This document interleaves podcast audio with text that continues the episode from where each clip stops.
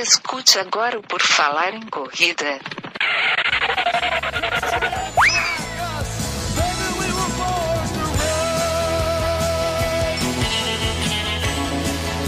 Are you ready to run?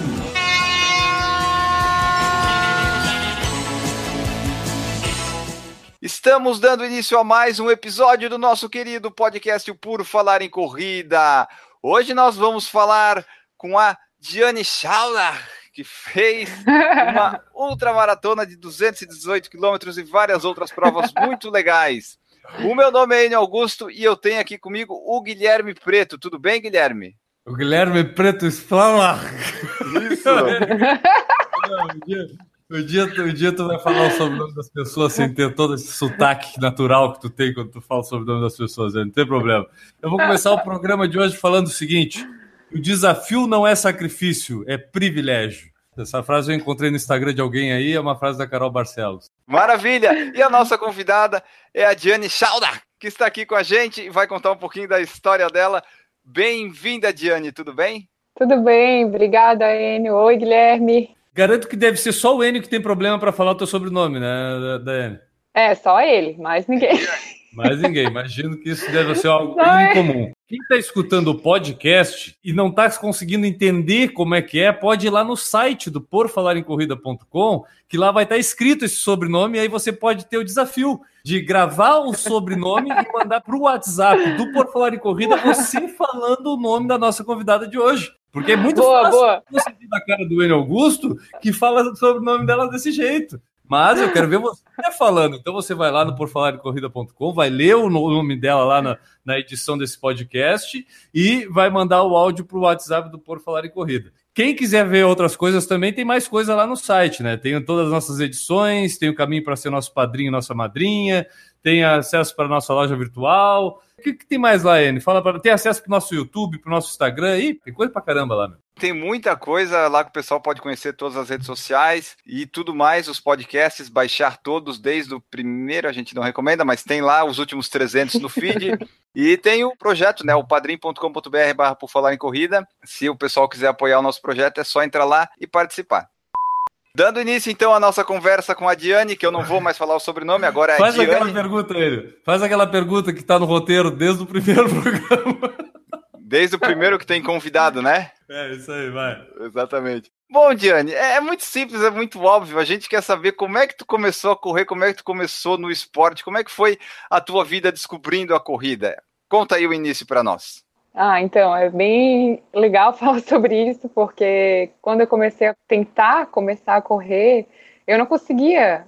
Eu ia fazer um quilômetro e parecia que eu ia morrer sem ar, assim, ficava sem fôlego e ia tentando insistir, assim, tentando insistir, porque eu sempre quis correr. Aí uma coisa que eu sempre fiz antes de correr foi fazer trilhas, assim, caminhadas e tal, mas correr não conseguia. E aí, um dia uma amiga minha falou para mim assim, ela falou, sabe aquela hora que parece que tu vai morrer? Tu não vai, continua correndo. e aí eu fui, fui insistindo e tal, até que eu consegui começar a correr. Eu lembro direitinho que a primeira vez que eu corri, eu corri 3 quilômetros, 3. Foi uma felicidade assim, nossa, corri 3 quilômetros.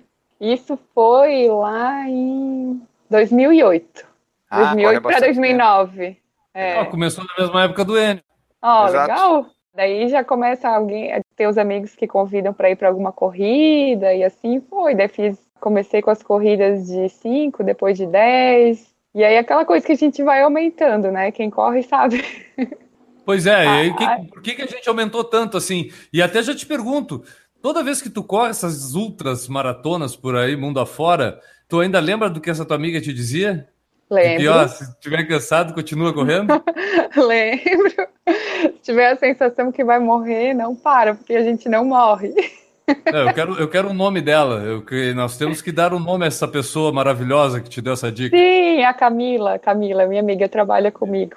Grande Camila, Aham, hein? Que grande dica Camila. preciosa foi pra tua vida aí. É- Foi, É Diane, E- Guilherme, é É Diane. Diane, Diane, desculpa. Diane.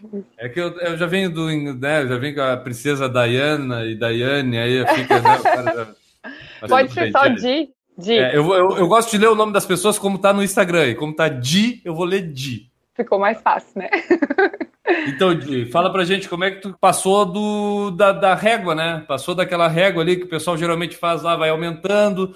Tu foi aumentando, aumentando, passou dessa régua dos, dos 21 quilômetros, dos 42 quilômetros e por que tanto? Fala pra gente.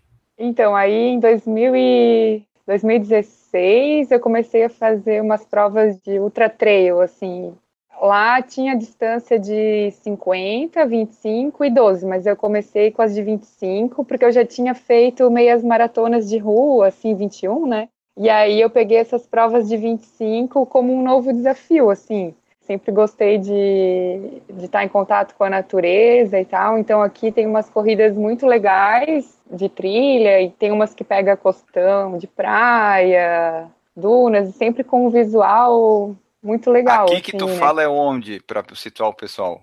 Então, eu moro em Blumenau, né? E tem umas provas aqui perto que o pessoal da Ultra Trail organiza. Tem uma em Blumenau mesmo, tem em Gaspar, em Dayal, são as provas mais próximas aqui, que são muito boas. Tem as provas de, de praia, assim, de costão, que é em Florianópolis, e ali na. Acho que vocês já participaram também ali na prova da Ponto Papagaio que é na guarda de um baú, né?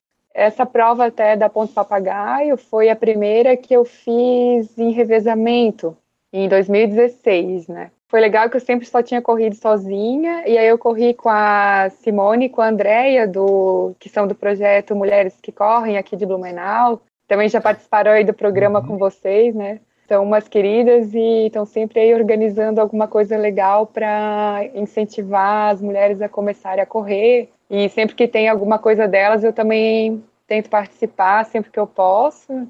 E aí a gente fez essa prova juntas, assim, e aí foi muito legal. E aí no ano seguinte eu decidi fazer ela sozinha. E aí fiz os 30 e aí vi que conseguia correr mais, assim, então foi muito massa, sabe? E aí umas amigas minhas me, me convidaram para fazer o Volta à Ilha também, que aí foi a segunda vez que eu fiz uma prova de revezamento. Aí tu já fez e... sozinha a volta à ilha, deu a volta na ilha sozinha. Essa só de bike. Ah, mas já fez de bike. Ah, oh, só. só de bike. Mas tá nos meus planos fazer um dia a volta à ilha solo.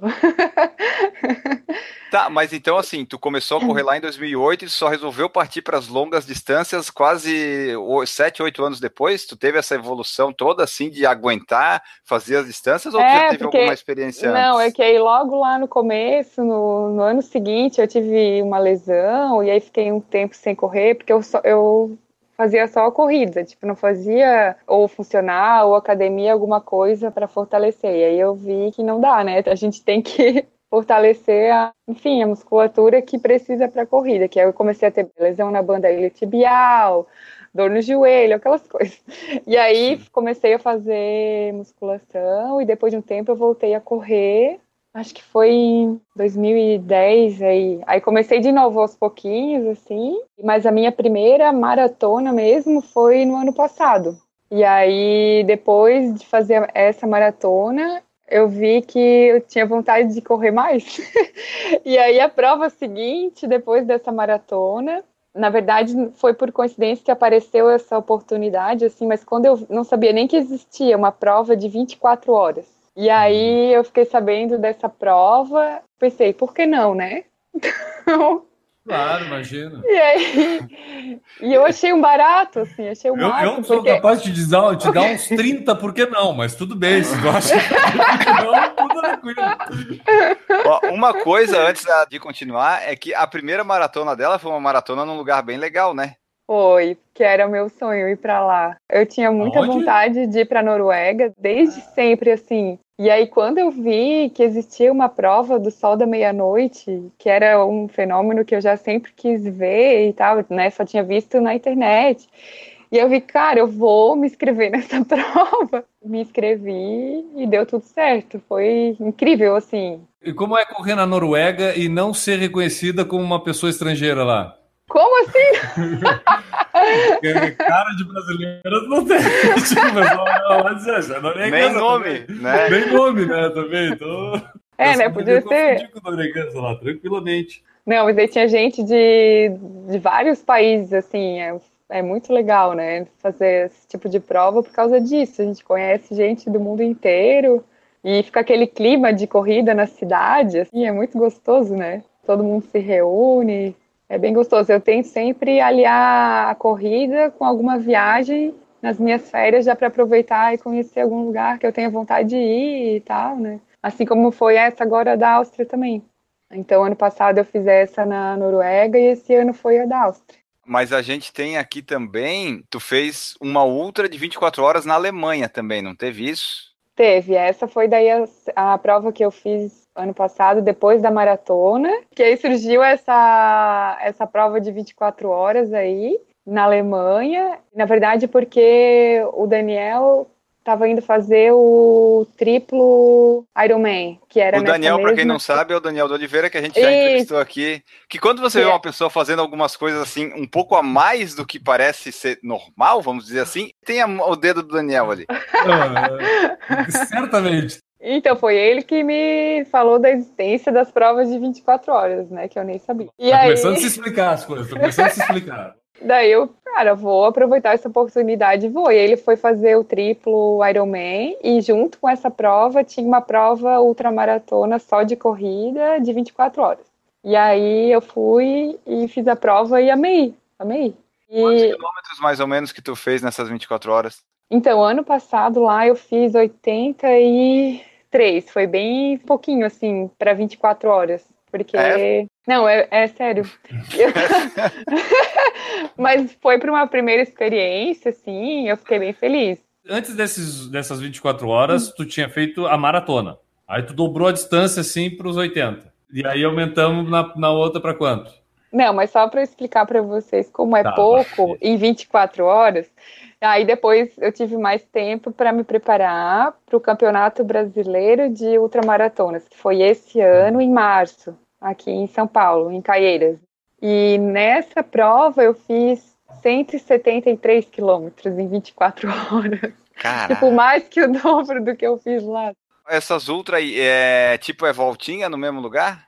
Na Alemanha era um circuito de 1 km e 300, assim. Era uma pista e sempre passava na, tipo, uma praça, assim, da cidade e contornava em volta de um, tipo, das quadras de esporte de um colégio, assim, e voltava. E aí era muito massa, assim, que lá na, na praça da cidade eh, ficava pessoal lá torcendo e tinha horas que tinha banda de música lá, pessoal fazendo festa enquanto a, a prova rolava, assim, sabe? Era bem divertido. Pessoal incentivando e empolgando os, atletas. E já lá em São Paulo, foi numa pista de 400 metros. Vou calcular aqui, peraí. Foi algumas É. voltas. 173 quilômetros em 400 metros. 432 voltas. Parabéns. Muito bom. Tudo pro mesmo lado, tudo no mesmo sentido.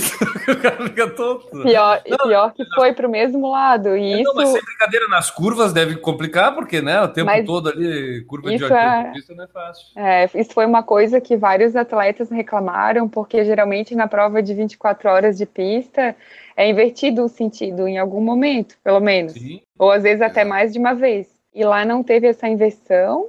Várias pessoas, inclusive eu, no, no final, nas últimas horas, assim, a gente estava com muita dor de um lado, assim. Claro, de um, imagina. porque forçava muito.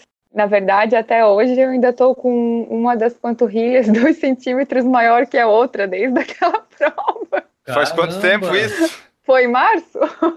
Eu tô tentando fazer elas ficar do mesmo tamanho. Acho que eu vou ter que ir lá correr as 24 horas pro outro lado. No sentido contrário, boa. É uma boa, é uma solução. E aí, assim, ó, tu calculou ali quantas voltas, Enio? 432,5. É, agora faz vezes quatro, porque são quatro curvas em cada volta, né? Dá bastante, É, 1.700 isso, e pouco. é isso aí, tudo pro mesmo lado, sempre. É complicado. Tudo pro mesmo lado. É. É quando acabou a prova, o pessoal dizia, ah, Diane, vai reto aqui. Ela ia só pra esquerda. Ela não conseguia ir reto. Já tava no piloto automático já.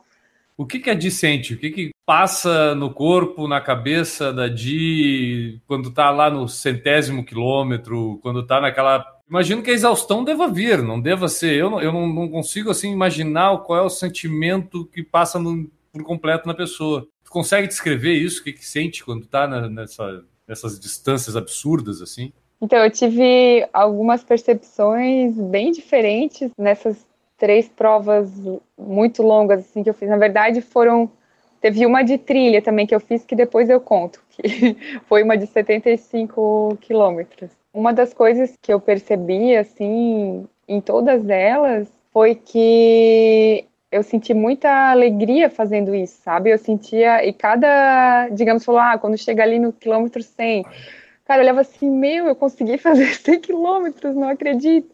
E aí, ao invés de vir um sentimento de, de exaustão, como tu falasse, parecia que dava mais energia para continuar. Não tem muita explicação, assim, mas é isso que acontece. Nessa prova da, dessa de pista, principalmente, que era os 400 metros, quando eu me inscrevi, eu fiquei, fiquei bem apreensiva, assim, pensando, meu, cara, eu gosto de fazer trilha, de correr em lugares que eu nunca corri, ver paisagem, o que que eu vou ficar, como é que eu vou me sentir correndo numa pista de 400 metros sem, digamos, sem uma motivação, entre aspas, de paisagem, ou, enfim, né, de estar correndo em algum lugar massa. Mas aí depois eu fui mentalizando de que eu ia fazer isso sem sofrer, que eu ia fazer essa prova feliz também. E aí chegou lá, eu fiz a prova e teve horas que parecia que eu estava me vendo de cima, assim, correndo na pista. E a previsão era de chuva. E eu pensei, meu Deus, né? Chuva, chuva nessa prova. E não choveu um pingo, deu maior calor. No fim, a gente estava querendo que chovesse. Outra coisa que foi muito legal, assim, nessa prova, teve o pessoal da, da organização, eles ficaram numa barraca, uma tenda, assim, do lado da pista, às 24 horas. Tipo, eles se revezavam, mas tinha alguém ali o tempo todo incentivando. De madrugada teve música, o pessoal dançando. Daí uma hora eu passei, esse dia tocando uma música que eu gosto, aí comecei a dançar no meio, enquanto eu corria assim e continuava sabe, tentar, eu não sei, fazer com que uma coisa que pareça difícil se torne leve. É uma sensação de alegria, assim, de energia, como se isso estivesse aumentando a minha energia e não diminuindo, não ficando cansado. É muito, muito engraçado isso.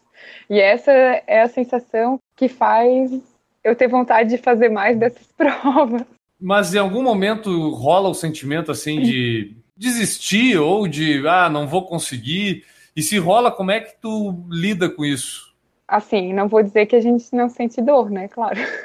Principalmente nessa de pista ali, que ficou um lado do, do corpo assim, muito dolorido. Nas últimas três horas, cada 15 minutos que eu passava no posto de, de hidratação ali, eu pegava gelo, colocava dentro da bermuda, assim, por causa da dor que estava na lateral da coxa. Mas ia, continuava. Aí eu pensava, meu, será que eu paro? Será que continuo? Eu pensei, não. Aí caminhei, assim, algumas voltas, porque estava doendo muito para correr, mas não, falei, não vou parar. E aí fui, depois comecei a correr de novo, aí caminhei mais um pouco, e assim foi até terminar as 24 horas.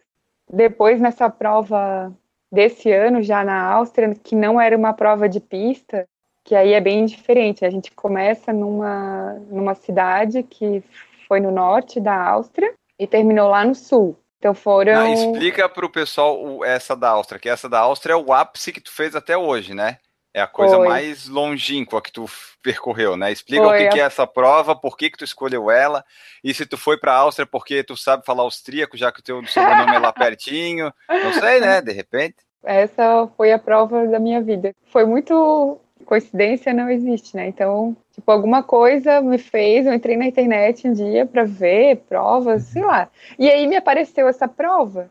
E aí eu vi, cara, é na Áustria. E a minha bisavó era austríaca, né? Ela já é falecida há muitos anos, assim, não tem mais ninguém na Áustria, né? Porque o meu avô veio para cá e se naturalizou, mas também já é falecido. Mas enfim, quando eu vi, me deu muita vontade de, de ir para lá fazer tinha um negócio que no regulamento dizia que cada atleta tinha que ter um carro acompanhando, com o staff e tal. Daí eu falei, mandei e-mail para a organização pedindo se era possível, se eles autorizavam fazer sem ter alguém, porque não ia ter ninguém. E aí ele falou para mim assim: vai ser mais difícil, mas tu pode? Aí eu falei: então tá, se eu posso, então dá. Aí ele falou isso, eu me inscrevi E aí depois que eu fui ver passagem, o que, que eu ia ficar, como é que eu ia fazer, e aí fui. Daí já conciliei também alguns dias de férias, mas a única coisa que eu programei foi eu pedir para eles se tinha algum lugar lá onde ficar na véspera da prova e tal. Daí ele conseguiu lá uma pousada para mim e fiquei lá. Mas aí, durante a prova, era assim: começava no norte do estado de Burgenland, numa cidadezinha lá, e a gente descia por 53 cidades até chegar no, no final. E o legal da história dessa prova é como surgiu essa prova, né? Eu conheci o cara que foi o criador, digamos assim, da prova lá, ele estava lá. Quando ele fez um aniversário de 40 anos, ele decidiu que ele queria correr o estado inteiro, o estado que ele morava. E aí ele foi e fez essa distância toda. E aí, claro, tem os amigos lá dele que pedalam e correm e tal. Falaram: Meu, a gente quer fazer isso contigo. Como é que tu foi sozinho e não sei o quê? Daí surgiu a ideia entre eles de criarem a prova. E aí, no ano seguinte, eles criaram essa prova. Tanto de bike quanto correndo. Tipo, pode escolher uma das duas modalidades.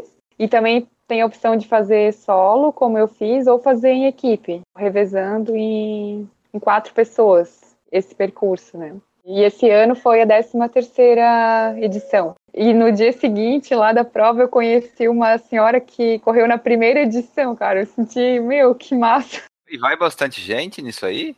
Vai bastante gente, mas vai bem mais gente no pedal, né? Eu iria, talvez. talvez.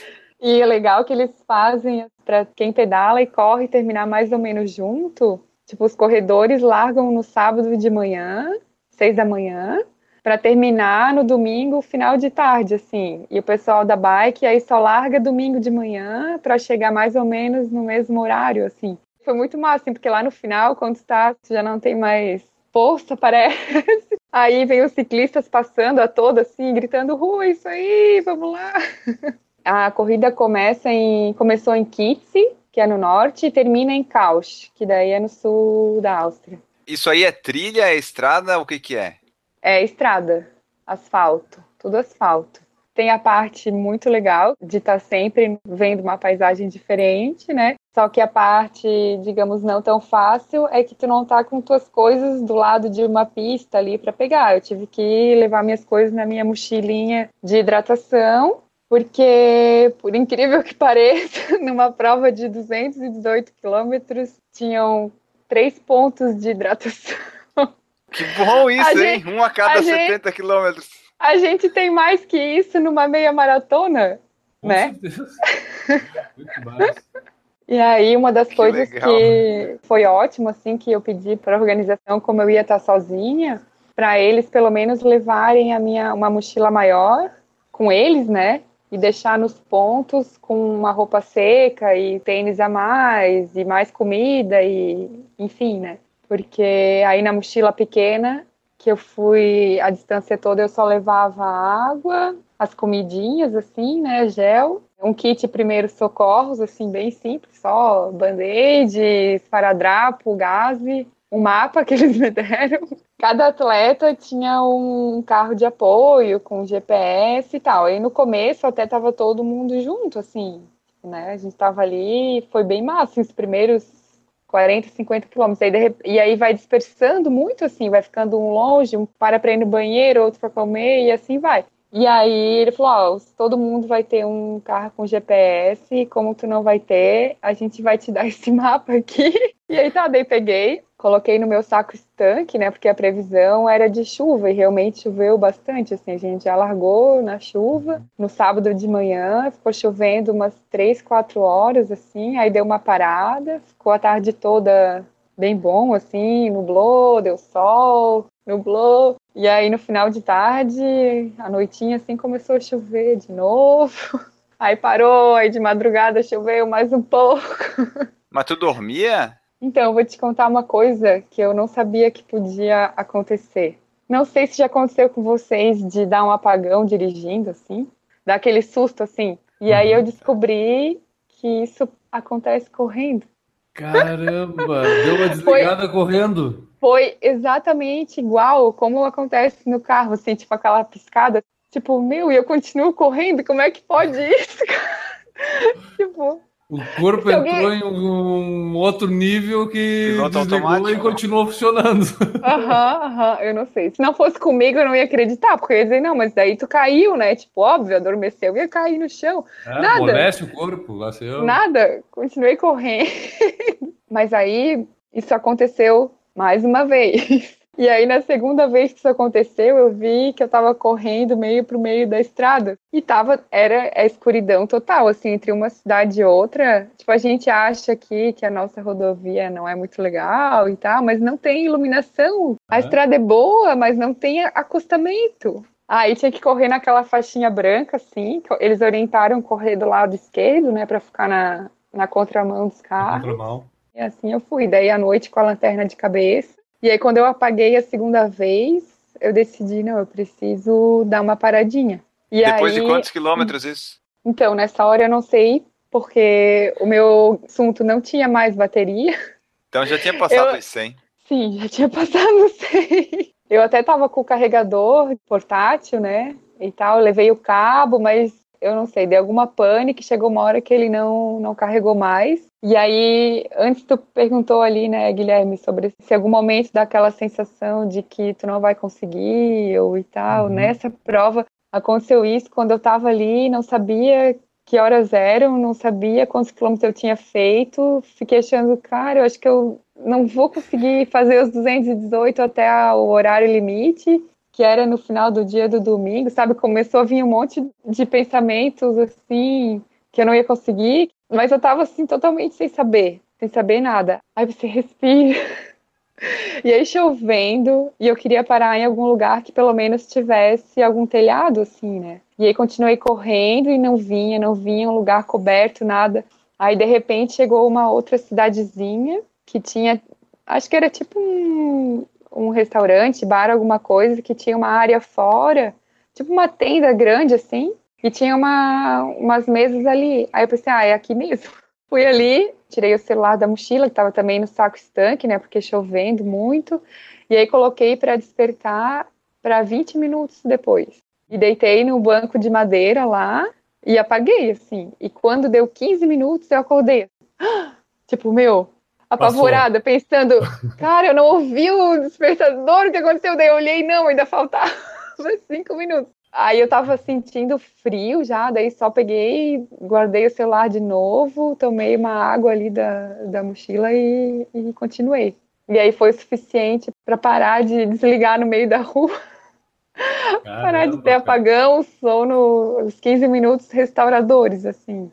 E aí, depois de não sei mais quanto tempo, enfim, eu encontrei uma equipe de staff que estava acompanhando uma outra atleta, uma austríaca. Foi ótimo, assim, porque daí eu consegui saber que horas que eram. Eu falei, ai, quantos quilômetros foi até aqui? Daí eles falaram. Daí eu fiz uma conta, assim, de quantas horas faltavam e quantos quilômetros faltavam, e eu vi que dava, sabe? Aí deu aquele, ai, vou... aquele alívio, assim, vou, posso Vale a continuar outra aventura que aconteceu no meio dessa corrida foi que, porque assim, quando chegava um determinado horário, eles desmontavam o ponto de hidratação para montar o próximo. Na verdade, iam ter só três, e no final eles decidiram fazer quatro. Decidiram fazer Ah, um quarto. bom. Decidiram fazer um quarto ponto lá no quilômetro 196, 197, acho que era, já bem perto do final. Só que aí eles desmont... quando eles desmontaram o terceiro para montar o quarto, eu não tinha chegado no terceiro ainda. Eu e mais três atletas. Eles tinham tudo no carro do lado. E eu, cara, o que, que eu ia fazer da vida? Daí, assim, cara, muitos, muitas coisas, assim, que parece anjo que aparece, né? Mas, enfim, daí uma das equipes lá falou, daí eu falei, olha, eu precisava pelo menos trocar de tênis, porque tava muito molhado, sabe? Trocar de meia. E eu falei, eu tava contando com esse ponto aqui, e principalmente para ter água, minha água tinha acabado já, e quando era para chegar no ponto não teve. E aí eles pegaram e ligaram pro organizador e falaram, ó, oh, ela tá continuando, mas ela precisa das coisas dela, onde é que estão? Eles entraram em contato lá com a organização. Um cara que é amigo deles, nem era da organização, assim, que já fez essa prova, o Andy, que eu falo que é meu anjo lá da Áustria, ele foi lá não sei onde, que estava minha mochila, buscou, e trouxe para mim. Daí só que foi assim, isso, depois do ponto de hidratação, que era para eu estar lá pelas quatro e meia da manhã, ele veio vindo, não sei da onde, e a gente se encontrou já era umas seis e meia, quase sete da manhã de domingo. E aí todo esse tempo eu tava sem água, sem comida, sem nada assim. Daí eu vi que não precisa. A gente consegue fazer igual. E uhum. aí quando ele chegou, aí eu só falei assim: "Tem água dele?" Não, eu só trouxe Daí eu falei, ah, daí ele falou, calma, calma, eu vou buscar, eu vou buscar, não te preocupe. Aí eu falei, tá, então enquanto isso eu vou me, me trocar. Daí me, entrei dentro do carro dele, porque não tinha nenhum lugar, tipo, não era um ponto de, de hidratação nem nada. Daí me troquei dentro do carro dele, botei uma roupa seca, troquei de tênis de meia. E aí, lá pelas tantas, ele voltou com água, deu, ai, que coisa boa. Aí tomei um montão de água e reabasteci as garrafinhas da minha mochila e continuei. E daí ele falou: Ai, tá tudo bem agora? Eu vou ficar contigo. Daí eu falei: Não, não precisa, já me abasteci tudo, tu pode ir. Ele assim: Tá, eu tenho umas coisas da organização para fazer, mas eu volto. Aí não sei quanto tempo que eu corri, acho que mais uma hora e pouco. Aí de repente ele voltou de carro assim, passou por mim, aí trouxe aquelas caixinha de café gelado, trouxe pão, um monte de coisa. Aí ele começou a cuidar de mim, assim, dali até quase o final da prova. Assim, claro, ele tinha que sempre fazer algumas outras coisas, mas aí ele voltava. Depois do bem final da prova, ele ficou comigo o tempo todo. Ganhei o staff de presente. Graças, staff. Ele te dizia a distância que tu tava, quanto faltava, a posição que tu tava, ele dava alguma informação extra ou ele só te acompanhava e tu ia assim sem saber quando é que tu ia chegar? Ah, eu sempre perguntava, sempre que distância que ainda faltava, mais ou menos. em austríaco tinha... ou em inglês? Em alemão.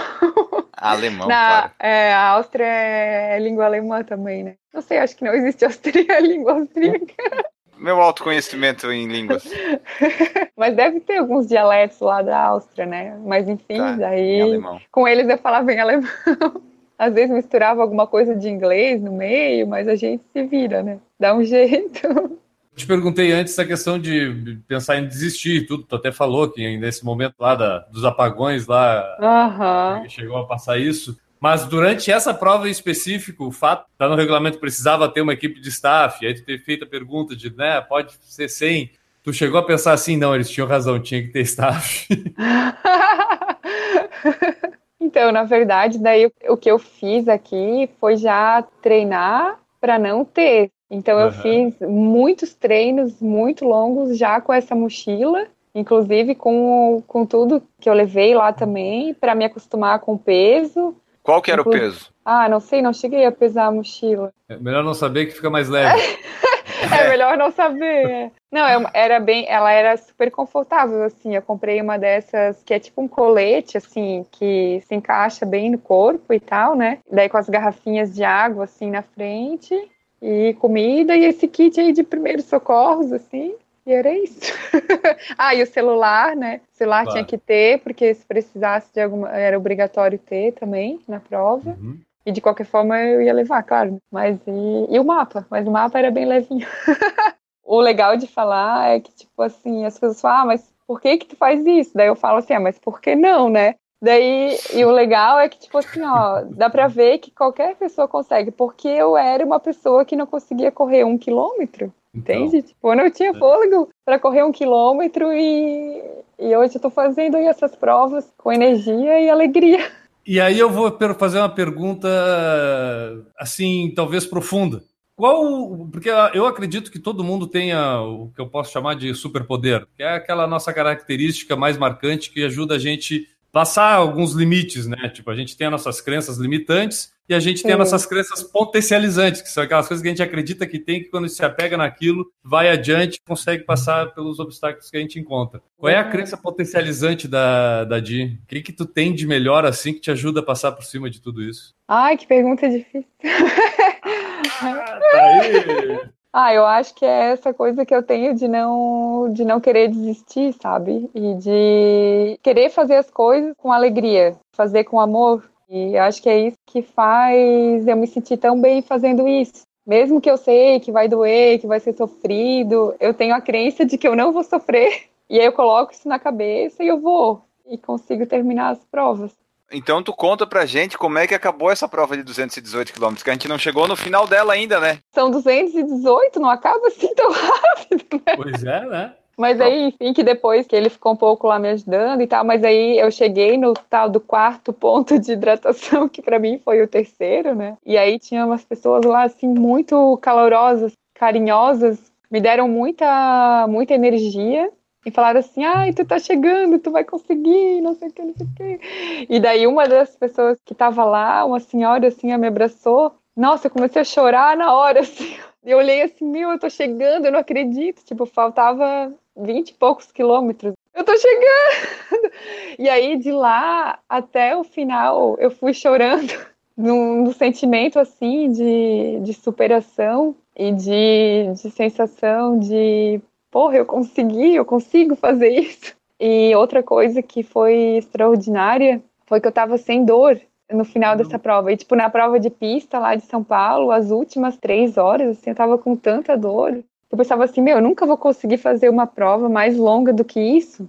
Porque, sim, né, tipo ali com 20, 21 horas eu já tava com muita dor. Pensei assim, ah, nunca vou fazer uma prova maior do que essa. Tipo, ah, 24 horas tá bom, né? E aí, nessa prova, eu vi que não, não tem a ver com isso, sabe? Eu acho que mais foi lá a questão de 100 voltas, ou sei lá. Mas eu sei que nessa prova eu tava sem dor e tava terminando assim, tão feliz e emocionada e agradecendo todo mundo, assim, daí ficava lembrando dos treinos, a gente fez uns treinos muito legais, assim, aqui, até um deles foi com o grupo de corrida ali da Wellness, que é onde o Daniel dá as aulas, que foi toda a galera, assim, a gente foi de Blumenau até Itapema, correndo, eu, o Daniel e o Leandro, que é outro menino que corre ali também, foram 73 quilômetros, até chegar lá. E o outro pessoal que foi acompanhando estavam treinando para fazer a maratona de, de Floripa. E aí eles foram, tipo, cada carro com três pessoas, mais ou menos. E aí se revezando, assim, tipo, cada um corria 30 quilômetros, aí o outro, isso, aí quem tava correndo ia dirigir. E aí foi muito massa, assim, muito massa. Aí lembrava deles. E assim, a corrida de. O pessoal que tinha os staffs era bem parecido de como a gente foi para Itapema, porque daí tinha os carros do lado, com a hidratação, e foi muito, muito legal, assim, ter essa experiência. E uma das coisas que me chamou muita atenção nesse último ponto de hidratação ali foi como as pessoas não me conheciam, estavam me tratando com um carinho gigante dizendo, ah, tu vai conseguir, tal, tal, tal.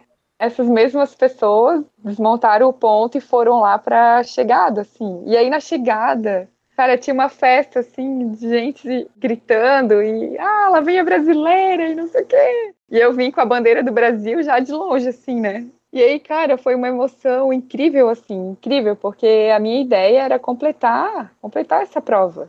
E eu cheguei em primeiro lugar feminino. Uou. Então, cara, assim, cheguei, foi extraordinário, extraordinário, assim, uma felicidade, foi é, riso e choro e tudo junto. E aí, ai, desculpa, eu acabo me emocionando de novo. Aliás, o vídeo da Di no Instagram dela é nesse tom aí emocionante também, que foi esse vídeo que eu vi quando ela chegou lá e ganhou, que me fez ver para convidar ela aqui pro nosso ao vivo. É, esse foi o vídeo da choradeira.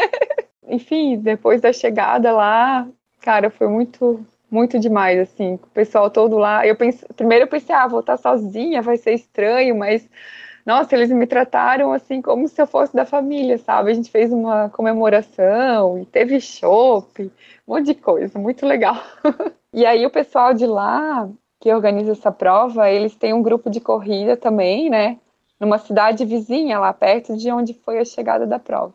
E aí eles falaram assim: ah, não sei como é que tu vai estar amanhã, mas amanhã, segunda-feira, é o dia do nosso grupo de corrida. Uhum. Se tu quiser ir lá participar, se tu não quiser correr, também não precisa, pode ir lá só, só para participar. No dia seguinte, claro, né, aceitei o convite, fui lá com eles, participei do grupo. Muito legal, assim, eles se reúnem num clube de águas termais que tem lá na cidade, com piscina e sauna, nossa, muito massa, assim. Eu falei, nós temos que adotar um negócio desse aqui em Blumenau, que aí vão, vai todo mundo sai, faz o treino, eles correm fora, assim, do clube, e aí quando voltam, vai todo mundo tomar banho de piscina, vai fazer sauna, tomar chopp. Tivemos uma campeã dos 18, 218 quilômetros na Áustria, é isso? Isso aí. Chega a ficar maravilha. difícil até de falar, né, Enio? 218 quilômetros, né, cara? Imagina. Vai cansar pra caramba. É, ainda mais vivendo isso, porque tem coisinhas que, que a, a, a Di contou aqui pra gente, cara, que talvez pouca gente consiga perceber pela diferença que é fazer uma prova dessa. Da mesma forma como a gente estava falando do Daniel aqui, quando a gente entrevistou ele, a gente começou a entender qual é a complexidade até de treinar para fazer o que ele fazia, o quinto pro Ironman, depois o deck ele foi fazer. A questão, por exemplo, acaba o GPS. E aí, como é que tu faz, entendeu? Como é que tu te localiza? E aí, tem que o mapinha e o staff, a água, tá? E se o ponto muda, como é que tu fica? São detalhezinhos que tornam a, a prova uma questão muito mais realmente de encarar o desafio por Sim. completo do que simplesmente percorrer os 218 quilômetros, né? E aí eu volto no que eu estava perguntando antes ali. Qual é o nível de confiança que tu adquiriu depois de ter toda essa experiência, de passar por várias provas, não só essa, mas essa em específico pela distância, É. por tudo que passou nela? Qual é esse nível de confiança que tu adquiriu e o que que tu projeta para o futuro baseado nessa confiança toda que tu tem hoje dos feitos que tu conquistou aí?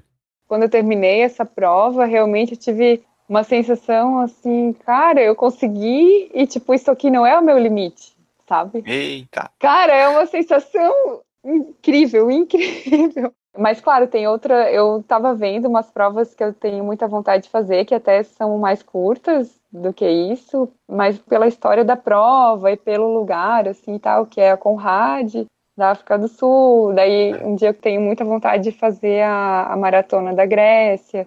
Várias outras provas, assim, né? Tipo, não é porque eu fiz 218 que agora eu só vou fazer provas que tenham mais de 218, né? Mas digamos que o nível de dificuldade te precisa ser alto. Pelo que tu falou até da Maratona da Grécia como exemplo, é, é talvez até mais o ambiente, toda a história da prova também já te motive a fazer ela. é Isso, mais pela história e toda da prova, assim, né? Mas tem outras provas mais desafiadoras também, que até esse pessoal que organiza essa prova na, ali em Burgenland, eles organizam uma outra competição numa cidade chamada Blumenau.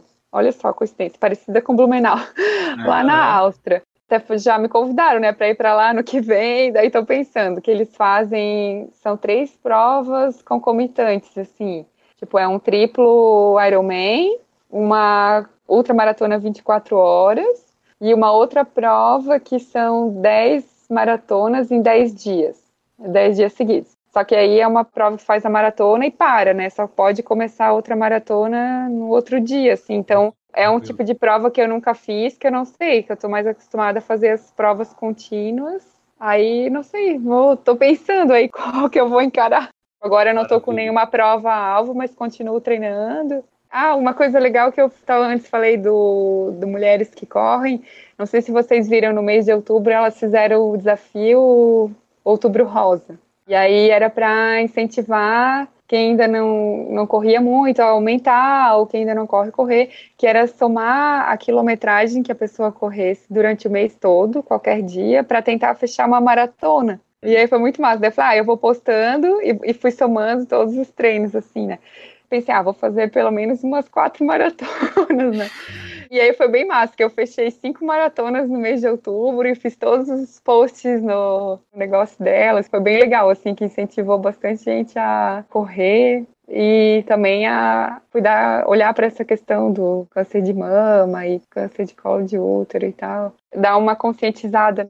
Ah, eu sempre digo, tipo, não importa a distância e também não importa, não precisa ser corrida, qualquer coisa que te faça se movimentar pronto, né? Qualquer esporte, tem que achar aquilo que tu gosta e, e fazer. Perfeito. Como é, É que é verdade. essa sensação de, de, além de tudo, através de toda essa tua disciplina, esse teu esforço, para ter uma realização pessoal, para deixar a, a Di feliz, mas no fim tu também acaba estimulando bastante gente. Como é que tu sente isso? Isso é uma coisa realmente muito gostosa, assim, de ter várias pessoas já me falado assim, ah, eu comecei a correr inspirada em ti, tu me inspira, não sei o quê.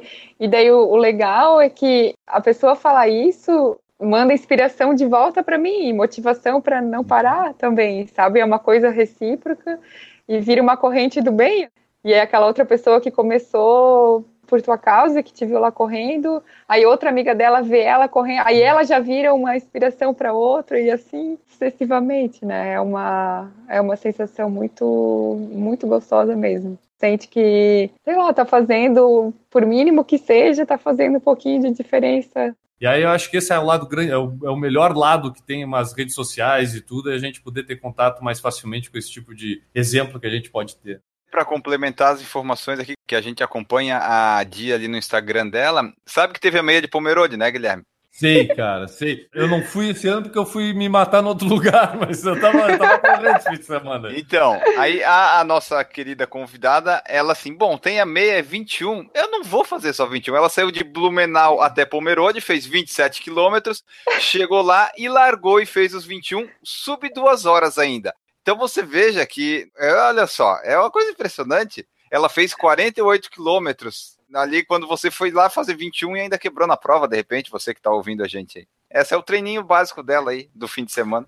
Hoje tu te considera na melhor é, forma física? Como é que tu te considera o teu estágio hoje como atleta? Ah, eu acho que o meu auge, assim, foi na época dos treinos para essa prova dos 218, que eu estava realmente, assim, no auge físico. Mas continuo treinando, continuo bem, tudo, mas agora treinando um pouco menos, né? Não preciso mais fazer 30 quilômetros todos os dias, graças a Deus. Porque, não, brincadeira, eu, eu gostava de fazer, mas atrapalha um pouco a outra rotina, né? Porque eu trabalho, que tu perde umas três horas de longo até a preparação antes de sair, depois de voltar, dá umas três. Se tu trabalha, eu imagino que tu durma ainda, né? Não sei quanto tempo, uns 15 minutos talvez. Aí tu deve ter aí umas oito horas, sei lá, eu, cinco pro resto do dia, né? Não sobra muita coisa. É, eu tava dormindo bem pouco mesmo naquela época. Mais um pouquinho mais que 15 minutos. A Edneuza Dias perguntou como é que é o teu treino de fortalecimento e se você mantém ele durante o ano todo. Tu falou que no começo teve lesões quando correu, né? Tu incorporou a, o fortalecimento meio que diariamente na tua rotina? Sim, aí enquanto eu não estava treinando para essas distâncias muito longas, assim, eu fazia o treino de fortalecimento cinco vezes por semana, assim, ou quatro vezes. E aí quando começou esses treinos mais longos, fazia só dois treinos de fortalecimento por semana, para dar tempo de fazer os treinos de corrida que acabavam sendo mais longos. Então, assim, com dois dias já tá, tá bem legal. O Alexandre Soares perguntou qual foi o teu maior longo de preparação para essa prova? Foi aquele 70? Foi o 73, é, Blumenau até Itapema. E ah, na tá. semana anterior foi um de 60 e na anterior da anterior foi 50. Isso era o longo do final de semana, né? E o que antes era o longo do final de semana, tipo ali os 30, virou o treino diário durante a semana. Como é que é a tua alimentação nessa prova? Tu falou ali mais ou menos que levava, mas o que que tu comeu, o que que tu bebeu durante esses 218 quilômetros? Como é que é essa preparação? Na verdade, eu prefiro comer o, o mínimo possível, assim, só o necessário, que eu me sinto melhor para correr. Mas eu levei gel de carboidrato só por segurança, porque eu não gosto muito que eu levei, que eu gosto, é uma barrinha assim, que é só banana e açaí. Ela vira tipo uma goiaba, sabe o textura de goiabada, assim? Uhum. Tipo isso, só que é feito de banana com açaí, que é bem gostoso e é pequenininho para levar, assim, bem prático. Para ter alguma coisa salgada, eu peguei, comprei um pacote de dessas batata frita aí e dividi em pacotinhos menores, assim, Aí já levei alguns logo de início e deixei os outros naquela minha mochila que a organização uhum. foi levando de ponto em ponto. Castanha de caju salgada também levei, que eu gosto. Levei umas barrinhas de, de proteína. Dentro daqueles 50, digamos, que era cada ponto Sim. de hidratação, eu tinha uma barra de proteína, um pacote desse de, de batata salgada e essas barrinhas ali de que eu falei de banana com açaí, eu tinha algumas assim, para quebrar o galho, qualquer coisa. Tu é disciplinada além dos treinos, que obviamente tem que ser, mas é com alimentação, com tudo isso? Faz toda a preparação completa ou o que der para fazer eu faço? Porque cada treino de 30 quilômetros dá para comer uma pizza depois, né? Então, uma das e coisas uma que. Olha, então, refrigerante eu não tomo há 19 anos. Mas uma coisa que eu não abro mão depois do treino longo é uma cerveja. Ah, Tanto é que É Blumenau, Isso... né? Mora em Blumenau, não tem como tomar refrigerante, tem que tomar cerveja. Cara, tem que tomar cerveja. E aí, isso foi uma das brigas com a minha Nutri, assim, não sei se ela tá aí ouvindo ou não, mas que ela falou, não, tu não pode, tu vai desidratar e não é bom nessa fase que tu tá treinando muito e tal. Eu falei, mas cara, como é que eu vou correr, tipo, sei lá, 50 quilômetros e não vou tomar uma cerveja depois? Aí tá, durante a semana eu até não tomava porque eu tinha que fazer o treino de manhã bem cedo e aí não dava vontade de tomar cerveja a hora que eu terminava ali, uhum. tipo, 9 da manhã. Mas os treinos que eu fazia à noite e final de semana, tinha que ter uma cervejinha no final. Mas eu fiz uma preparação legal, assim, com a nutricionista antes da prova, cuidei realmente, assim, da alimentação, mas com essa exceção aí da, da cerveja. Na verdade, eu não segui exatamente a orientação. A orientação seria me hidratar a cada 20 minutos, pelo menos 200 ml, só que era impossível eu carregar isso de água. Cada meia hora eu tomava uns 100 ml. Quando chegava no posto de hidratação, daí eu bebia mais e tal. Mas aí, como eu te falei ali, aquele tempo que eu fiquei sem o posto de hidratação, que foi umas três horas, não me senti mal também por não estar tomando uhum. água naquele tempo. E acho que todos esses, entre aspas, problemas, obstáculos que apareceram, serviram de um aprendizado gigante.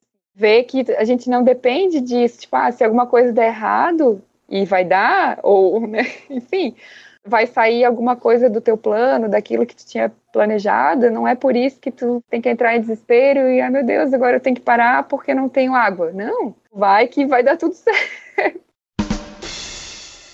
Essa foi então, pessoal, a nossa conversa com a Diane Schaudark. Tô acertando. Tá cada vez melhor, hein? Tá cada é. vez melhorando, hein? Já tá até fazendo, tá fazendo sonoplastia aí já. Exato. Então, nós conversamos aqui com a Diane, esperamos que vocês tenham gostado. Mandem seus feedbacks, o que, que acharam aí, compartilhem esse episódio com seus amigos e nos deem aí as suas opiniões a respeito do episódio. Antes da gente ir embora, padrim.com.br por falar em corrida é o nosso projeto que você pode apoiar se quiser fazer parte. Vai lá e contribui. Se você quiser, pode ser nosso padrinho, nossa madrinha. E a partir de um real você pode contribuir conosco. Pode fazer como todas essas pessoas que serão citadas na vinheta que vai aparecer agora fazem. E você pode fazer como fazem o Alessio Grisbowski, o Alex Furtado, o Alexandre Oliveira, a Aline Susbach, o Alisson Ramalho, o Antônio Monaschi, o Aristóteles Cardona, a Beatriz Carvalho, o Betuel Sanguineto, o Bruno Silveira, a Carla Papai, o Carlos Leonardo, o Cauê Gastardi, a Cintia Aires, a Daiane Freitas, Danilo Confessor, o Dejalvir Santiago, o Diego Inácio Diego Penha, o Douglas Godoy, o Eduardo Guimarães, o Eduardo Massuda, a Esther Mikovski, Fabiano Granado, Fábio Schima, a Fabiola Costa, o Fernando Loner, o Fernando Silva, o Francisco Carlos, a Giovana Cal, o Gustavo Issa, o Henrique da Gama, Henrique Cotsian, Everton Ribeiro, Jonathan Davi, Jones Maicon, Jorge Oliveira, José Mauro, Juliano Colodete, Júnior Menezes, Leandro Campos, Leandro Corade, Leonardo Alves, da Silva, Marcelo Oliveira, Marcos Cruz, Marcos Tenório, Michel Moraes, Natan Alcântara, Paulo Neri, Rafael Machado, Regis Chachamovic, Renata Leng, Ricardo Kaufmann, Ricardo Silvério, Roberta Pereira, Rodrigo Lacol, Rodrigo Valsão Fischer, Silvio Neto, Thiago Souza, Valdir Silva, Vinícius Barcelos, Vladimir Assis, Wagner Silva, Washington Lins e Wilson Espinola. Todos eles são nossos padrinhos, são nossos padrinhos, são nossas madrinhas. Você pode ser nosso padrinho também. Acesse lá também.br barra por falar em corrida se você ouviu aqui até o final. Amamos todos vocês. Divulgado padrinho, onde você pode contribuir conosco. Vamos embora, vamos nos despedir. Gianni Schaldar, muito obrigado pela sua presença aqui. Foi muito legal conhecer a tua história, as tuas aventuras nesses 218 quilômetros. Para tu deixar o teu tchau e os meios de contato aí para o pessoal que quiser te acompanhar nas redes sociais. Que legal, eu que agradeço. Foi um prazer estar aqui conversando com vocês. Já admiro o trabalho de vocês há algum tempo. Só tenho a agradecer o convite. Fiquei bem, bem feliz mesmo. Contatos eu tenho o meu Instagram e o Facebook, os dois são Diane Schauder. É... Ó, eu não vou colocar esse no site, o pessoal que procure, que digite lá e que tá rindo de mim, vai procurar o nome dela no Instagram para seguir. E é isso, pessoal. Quem quiser encarar o desafio, manda o áudio lá com o meu sobrenome. Aí, esse aí, esse aí tem que fazer. Esse vamos cobrar, esse vamos cobrar do pessoal. Quando quiserem treinar algum, algum longo aí, apareça por aí, meninos. Venham. Não, tô legal. Eu, eu, eu, vou treinar sozinho, Gianni. Eu não vou treinar contigo, ah. não vai dar. Vou furar nessa. Quando chegar o longo mais longo do nosso treinamento para maratona, a gente liga para ti, ó, oh, quer fazer esse longuinho? Aí, né? quer, fazer esse, quer fazer esse treino de tiro aqui? É. Vamos, vamos, vamos fazer. Vai ser um prazer. Muito tá obrigado, Diane. Guilherme Preto, vamos embora então, meu amigo. Que história. É. É isso aí, cara. Viu? A gente sempre traz coisas interessantíssimas aqui por falar em corrida, cara. Eu, semana passada a gente falou com, com, o Gui Gray, né? E eu falei da questão, eu, eu, associei com a questão da insatisfação inspiradora, né? Que era lá do Napoleão Hill, da atitude mental positiva. E, cara, toda essa história hoje da Diane me trouxe muito a questão do Inner Game of Tennis, né? Que é do Tim Galloway, que é o inventor da, da tal do coaching, que é essa história que eu tenho feito por aí. E ele fala muito da questão do self 1 e do self 2, e esse cara descobriu isso através de perceber que os jogadores de tênis eles tinham uma conversa mental no momento de executar as coisas que eles executavam no tênis. E aí, a partir daí o cara começou a perceber que uma das pessoas que conversa dentro dele era aquela pessoa racional e a outra era a pessoa que tentava fazer as coisas com a emoção. E toda essa descrição que a Jenny fez, principalmente da prova lá dos 218 quilômetros, demonstra muito essa questão da conversa interior, de saber como resolver as coisas, né? evitar tanto a racionalização para evitar a desistência. O pessoal que quiser saber mais, arroba Gui Preto, vai lá que eu, a gente pode conversar mais sobre isso lá no Instagram. E era isso, Enio Augusto. Ficamos aí com mais um excelente programa de podcast e com certeza virão outros nas próximas semanas, como sempre foi nas últimas 270 e tantas semanas das nossas vidas. Exatamente, nós ficamos por aqui. Voltamos no próximo episódio. Eu espero no próximo episódio já estar correndo 10% do que a Diane correu. Um grande abraço para vocês e tchau! Errou! É bom quando a gente tem roteiro que já esses desafios vem tudo programado, né, Enio? Tipo, a gente programa antes, uma semana mais ou menos antes, a gente já tinha pensado nisso.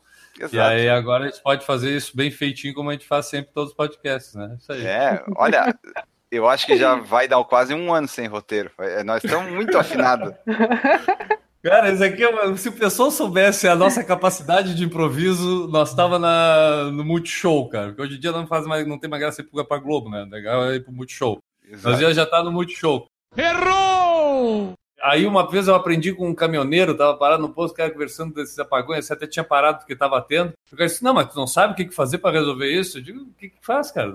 Toma algum remédio? Disse, não, remédio não, remédio faz mal, não pode ser. Faz o seguinte, tu pega a mão, a mão esquerda de preferência, que não é que tá para fazer a, a, a mudança, põe no teto do carro, fica com a mão esquerda em cima da tua cabeça. Porque no momento em que tu apagar, a mão vai cair e vai bater na cabeça e tu vai acordar e tu não vai ter mais problema com isso. Tem essa dica aí, fica a próxima vez Gostei. que o pessoal estiver pondo no carro, põe a mão em cima assim da cabeça, fica ali com a mão no teto em cima da cabeça, que se der piscadinha a mão cai e te acorda. Se alguém me ver assim no carro, já vai saber que eu tô com sono. Né? Errou! Nessa prova daqui foi ele, foi o Daniel, eu e o Adilson, que é aqui de Blumenau também. Somos nós quatro. O Adilson eu não, eu não conheço ainda, mas eu já sei que ele não corre menos de 100 quilômetros. Tem que ser o, o próximo aí da três outros aí não tem como correr menos, né? Senão o cara... Blumenau é a Vale do Silício dos Ultras, é um negócio assim, é, sabe? Mais ou menos isso, cara. Mais ou menos isso. Mas é, coincidência aí, né? Coincidência aí. Conversa com os caras, ah, 215 quilômetros, ah, quem é teu treinador? O Daniel de Oliveira. Errou! Passou de 200 quilômetros, tem que estar o Daniel perto ali, né? Não tem como. Errou! Eu acho, N, que o grande segredo é a gente dormir menos, N. Eu acho que é o grande segredo, acho que a gente tá dormindo demais. Quatro horas por dia tá demais, cara. Não tá. Tem um tem que ser umas duas, né? E fazer isso todo dia, porque daí acostuma. Não dá pra fazer uma vez só, senão não vai, não, não vai dar certo. Não. Errou! O Bruno Luiz falou deve ser sagitariana, aí eu já não entendo essas coisas, não sei o que, que teria a ver. Também não e... entendo nada disso, mas eu sou canceriana. É, então já não funciona, então... esse negócio não funciona. Não, já, já tá explicada a choradeira na chegada do, ah, dos 218 tá quilômetros. Pode ser. Peraí, vem cá, gordo do gongo.